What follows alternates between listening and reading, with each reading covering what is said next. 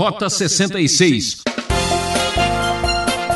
Em vez de entrar em desespero, sair gritando pela rua, puxar os seus cabelos ou o cabelo de quem está perto, né, o melhor é a gente extravasar essa pilha de nervos que a gente se tornou, fazendo o quê?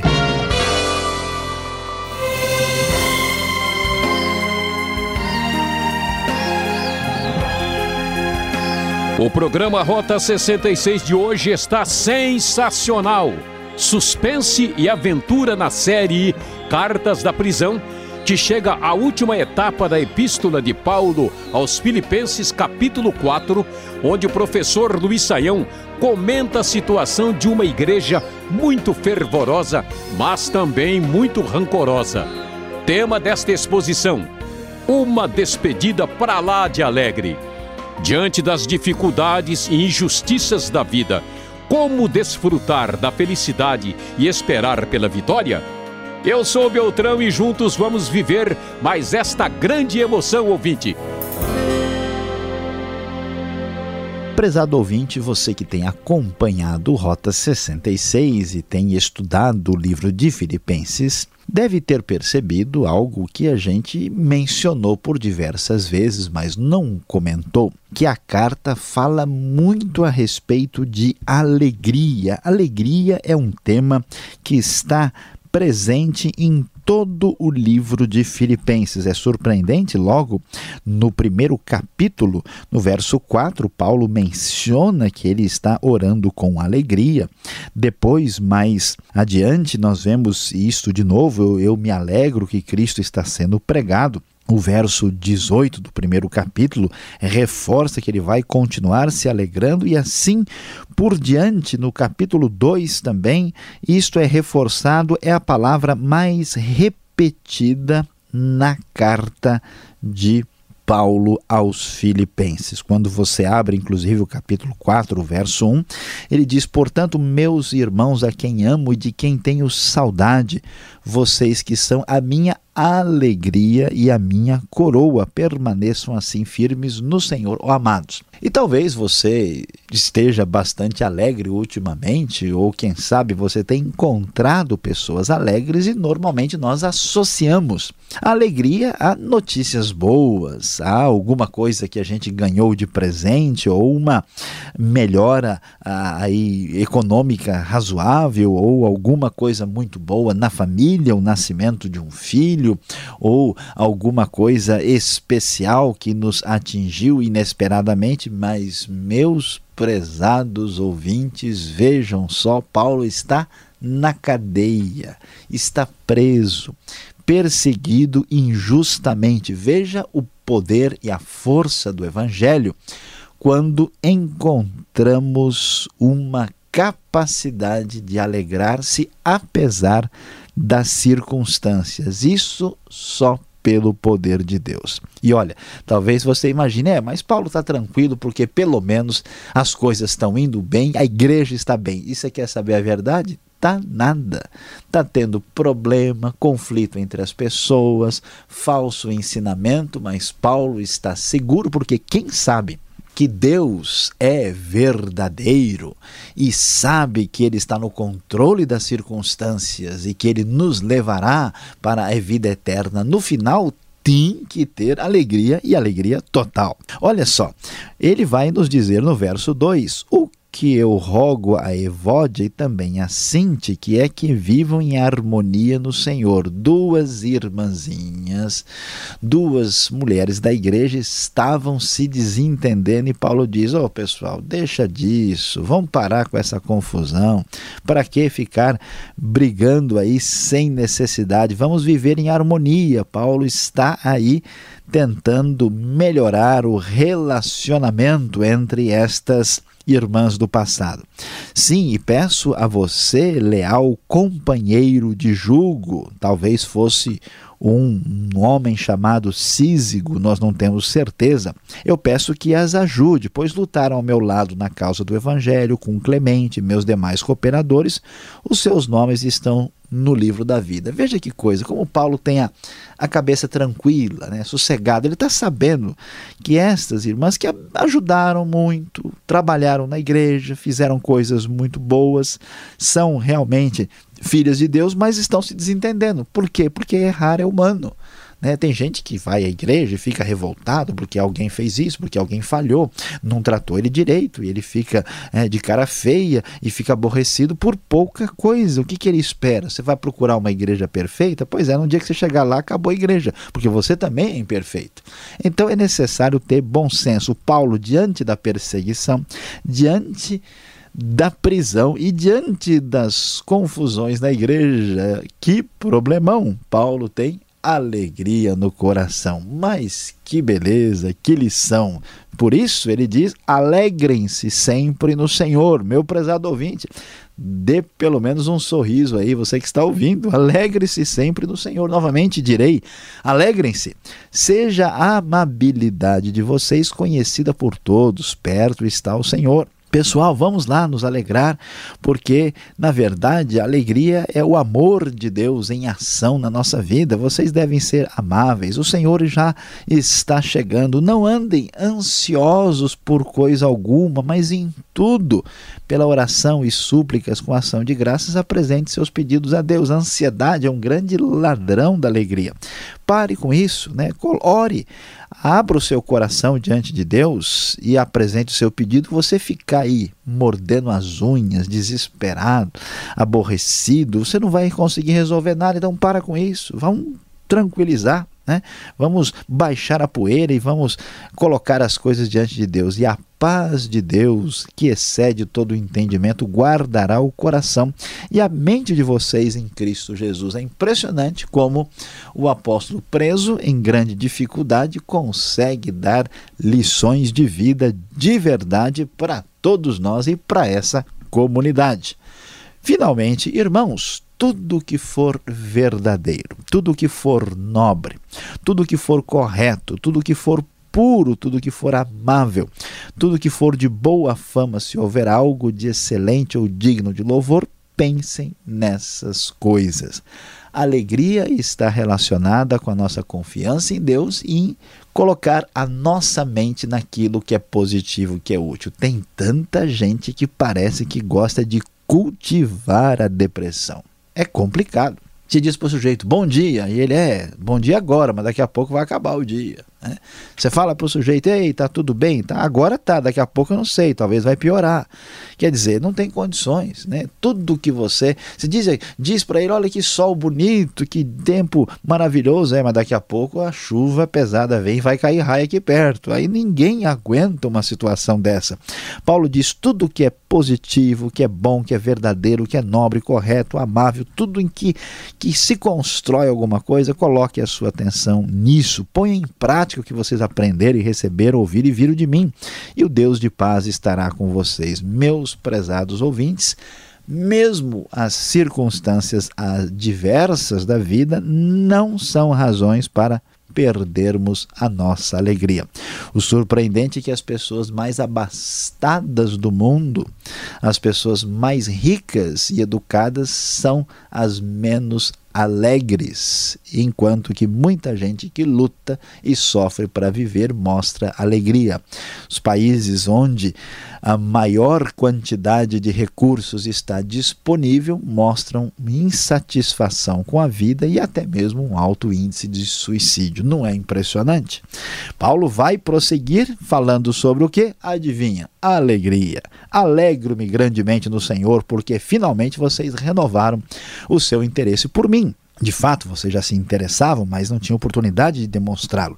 Não estou dizendo isso porque esteja necessitado, pois aprendi a adaptar-me a toda e qualquer circunstância. Eu sei o que é passar necessidade, sei o que é fartura, aprendi o segredo de viver contente em toda e qualquer situação, seja bem alimentado, seja com fome, tendo muito ou passando necessidade, tudo posso naquele que me fortalece. Paulo agradece a Deus pelos filipenses que ofertaram para a sua necessidade. Paulo também agradece porque eles ofertaram também para as igrejas que estavam lá em dificuldade no ambiente judaico. Paulo está alegre com eles e diz: Olha, eu estou feliz por vocês, até que não tanto por mim, porque eu já aprendi a viver na dificuldade e aprendi a viver na fartura. Mas graças a Deus pela postura que vocês tiveram quando eu tive necessidade. Vocês fizeram bem em participar de minhas tribulações. Como vocês sabem, em Filipenses, nos primeiros dias do Evangelho, quando parti da Macedônia, nenhuma igreja resolveu me ajudar estando eu em Tessalônica, vocês me mandaram ajuda. Não apenas uma, mas duas vezes quando tive necessidade. Que maravilha o exemplo prático desta igreja de Filipos.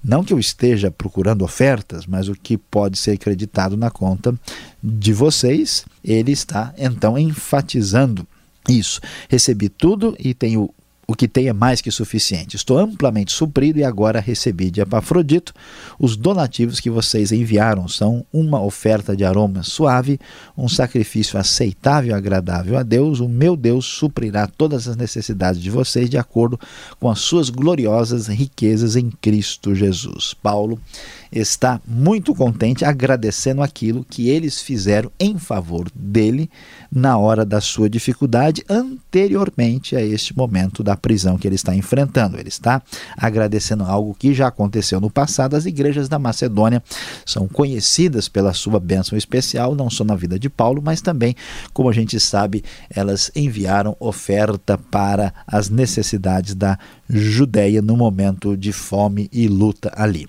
A nosso Deus e Pai seja glória para todo sempre e amém, diz o texto. E as últimas palavras de Paulo vão dizer: saúdem a todos os santos em Cristo Jesus, os irmãos que estão comigo enviam saudações. Todos os santos lhes enviam saudações, especialmente os que estão no palácio de César, já que Paulo está falando muito provavelmente de Roma, e isso reforça a autoria da carta nas imediações da cidade de Roma. A graça do Senhor Jesus Cristo seja com o espírito de vocês. Amém. Termina a carta aos Filipenses, levando estas palavras de saudação e de alegria e apresentando um encorajamento para nós, porque Filipenses capítulo 4 nos traz uma despedida para lá de alegre.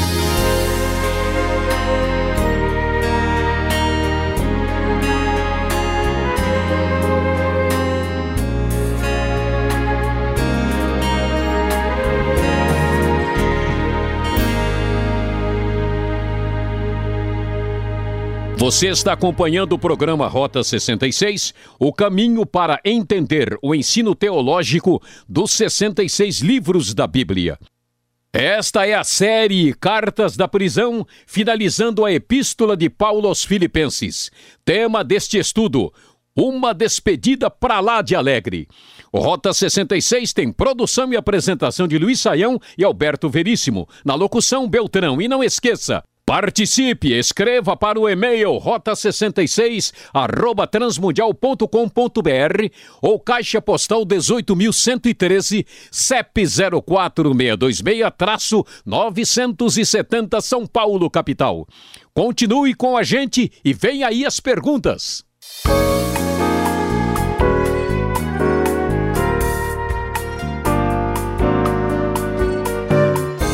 Vamos então agora às perguntas na última fase, última etapa no capítulo 4 de Filipenses que você está acompanhando. Perguntas ao mestre, professor Luiz Saião. Que situação esta de Paulo aqui?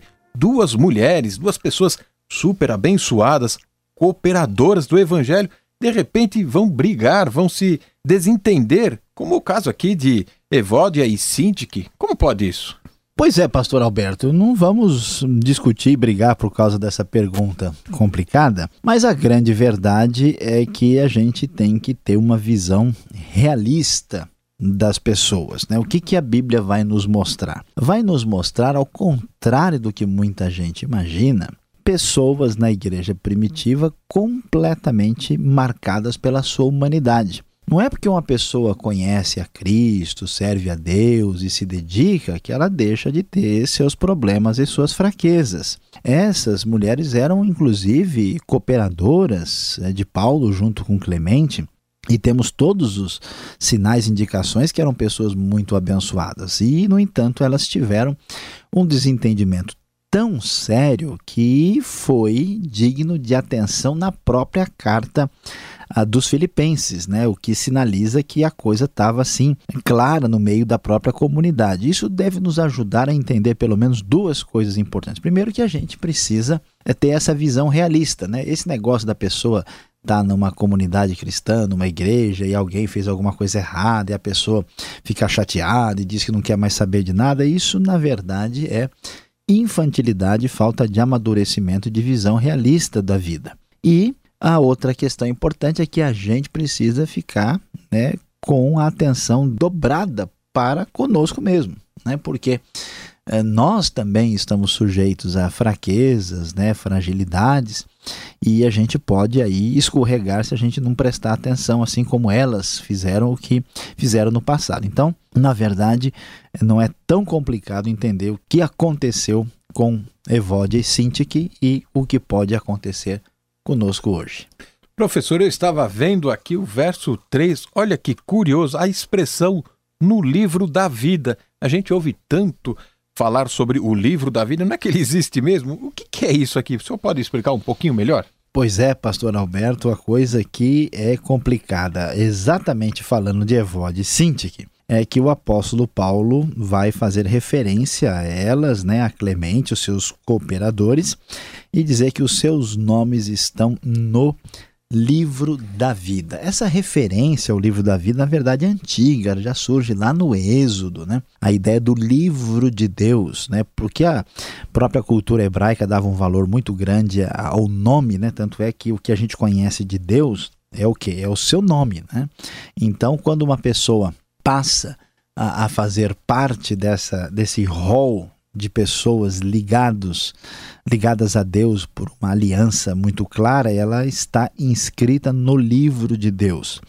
E aqui nós vemos essa menção, lá no Apocalipse, nós vamos ver que todo aquele que não foi achado inscrito no livro da vida é lançado no lago de fogo. Aqui nós temos essa referência que a gente fica pensando: será que tem um livro mesmo, literal, lá em cima, com página, né, com papel tal? É difícil da gente dizer e de responder. Primeiro, porque o que a gente entende por livro hoje não é a mesma coisa que livro na antiguidade. O livro na antiguidade era um rolo, né, feito de pergaminho. E por mais que essas discussões ainda deem mais rolo para a gente desenrolar, entender e, descobrir, é mais provável que a gente deva entender essa questão do livro como uma figura uh, de linguagem referindo-se né, ao nome das pessoas, de todas as pessoas que de fato estão relacionadas com Deus, que têm a salvação garantida por Cristo Jesus. Então, é a melhor maneira de entender esse livro da vida que ainda permanece um tanto quanto misterioso. Agora, Paulo, aqui na sequência, ele vai discutir um problema existencial, a ansiedade, né? É, qual é o grande problema da ansiedade que é tão mencionado na Bíblia, tão até criticada, né? Você parece estar com muita pressa para ouvir a resposta dessa ansioso. pergunta. Ah, você está ansioso, né? Tal. Pois é, a, a, ansiedade, de fato, é uma coisa interessante, pastor Alberto. Por quê? Porque a ansiedade, ela revela para nós uma, uma realidade interessante. Ela revela o quanto a gente acredita que o poder está nas nossas mãos. Ela acaba revelando para nós como é que a gente de fato acredita que a gente depende do nosso poder e da nossa força. E ela então revela né, essa, esse, esse grau de ensimesmamento que a gente acaba tendo. Então, o que, que acontece? Tem certas circunstâncias na vida em que a gente tem que admitir a nossa fragilidade. O que, que eu vou fazer? Olha lá, o meu amigo morreu. Eu não tenho como ressuscitá-lo. Olha, eu tenho um problema uh, insolúvel. Estou esperando uma pessoa que está viajando no voo número tal e eu não sei onde o voo está e como é que, que hora ele vai chegar. Se eu ficar ansioso, puxar o cabelo, comer a unha, gritar, chorar, puxar o pé, fizer qualquer uma dessas coisas, o avião não chega mais depressa, a pessoa não desce mais rápido. Então a ansiedade ela tem um quê de irracionalidade. A gente acredita de tal forma na nossa onipotência que quando é provado para nós que essa onipotência não funciona, a gente entra numa espécie de curto-circuito psicológico, né? A gente entra aí numa espécie de relação problemática conosco mesmo que se traduz em diversas atitudes assim absurdas. Então, o que, que a Bíblia diz? Olha, é verdade, todos nós vamos ficar ansiosos, todos nós vamos ter essa luta para enfrentar. Então, em vez de botar fogo no mundo, em vez de entrar em desespero, sair gritando pela rua, puxar os seus cabelos ou o cabelo de quem está perto, né, o melhor é a gente extravasar essa pilha de nervos que a gente se tornou, fazendo o quê? Orando, apresentando isso a Deus, abrindo o coração e entendendo, fazendo o exercício prático para realmente chegar à verdadeira conclusão que nós dependemos de Deus, da sua graça e da sua misericórdia. Será que é por causa disso, é para dar um, digamos assim, um, um chá de calmante, de esperança para o cristão, que lá no verso 13, Paulo diz que tudo posso naquele que me fortalece, ou seja, o cristão pode tudo que desejar, então? Olha só, pastor Alberto, este é um dos textos mais mal entendidos de toda a Bíblia. Vamos ver o que está acontecendo aqui, né? Muita gente, ao ler esse texto, imagina o seguinte: que eu posso conquistar tudo que eu quiser. Então, se eu quiser uma Ferrari zero quilômetro, basta eu determinar e dizer que eu vou ter essa Ferrari porque eu posso todas as coisas naquele que me fortalece. Veja, Deus pode até nos abençoar com coisas muito boas, mas não é isso que este versículo está ensinando. Paulo acabou de dizer que ele sabe o que é passar necessidade no verso 12 e sabe o que é ter fartura, que ele aprendeu a viver contente em toda e qualquer situação. Aí ele diz: Tudo posso naquele que me fortalece. Lembre-se que Paulo está preso, está na cadeia. Ele pode enfrentar a pior dificuldade que ele mantém-se fiel a Cristo e mantém-se alegre. É isso que Paulo está querendo dizer. Eu posso enfrentar todo tipo de situação. Eu posso enfrentar a luta, a dificuldade, posso ter fartura que eu não vou me desviar de Cristo e da verdade do Evangelho. Então, ao contrário do que muita gente imagina, o texto não está dizendo que eu posso tudo o que eu desejo, mas é que com Cristo eu posso enfrentar toda e qualquer situação. Ah, muito bem. Agora, no versículo 22, já no finzinho da carta, aparece a palavra Palácio de César. O que, que é isso aqui, né? Quem era e onde eles estavam? Pois é, esse palácio de César, literalmente casa de César, algumas versões preferem traduzir assim, é uma clara referência que Paulo está escrevendo de um contexto ligado ao governo romano, o que poderia sugerir a cidade de Cesareia, mas como ele diz que né, os do palácio de César é mais provável que seja uma referência de fato à cidade de Roma, o que fortalece ainda mais a autoria de Filipenses junto com as outras cartas da prisão escritas aí por volta de 61, 62 em Roma. Agora para terminar, que fique só entre o professor, o nosso ouvinte e eu aqui, ficar alegre no meio de tantos problemas não é assim um escapismo, não, do apóstolo?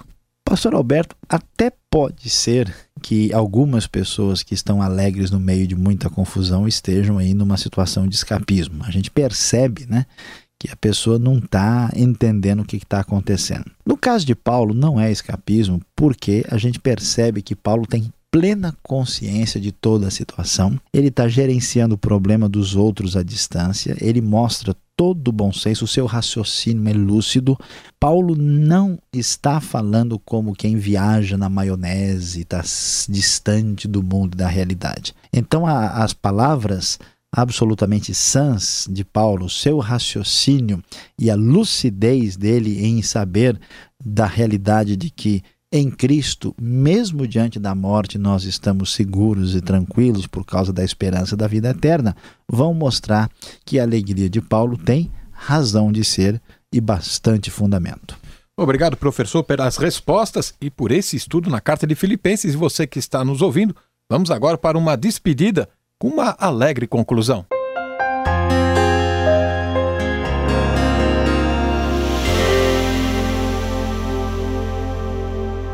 Hoje no Rota 66 nós terminamos o livro de Filipenses estudando o capítulo 4, uma despedida para lá de alegre. É surpreendente ver como o apóstolo Paulo mostra sua grande alegria, apesar dos sofrimentos, das tribulações e das dificuldades que existiam na própria igreja. E olhando para a nossa vida, certamente a coisa não vai ser diferente. Como é que a gente vai conseguir lidar e enfrentar com as dificuldades, aquelas situações inesperadas que machucam o nosso coração e levantam grandes pontos de interrogação em nossa cabeça, é, no nosso raciocínio. Meu querido ouvinte, para que você seja vitorioso diante dos problemas do dia a dia, é preciso olhar para Deus e para a esperança eterna,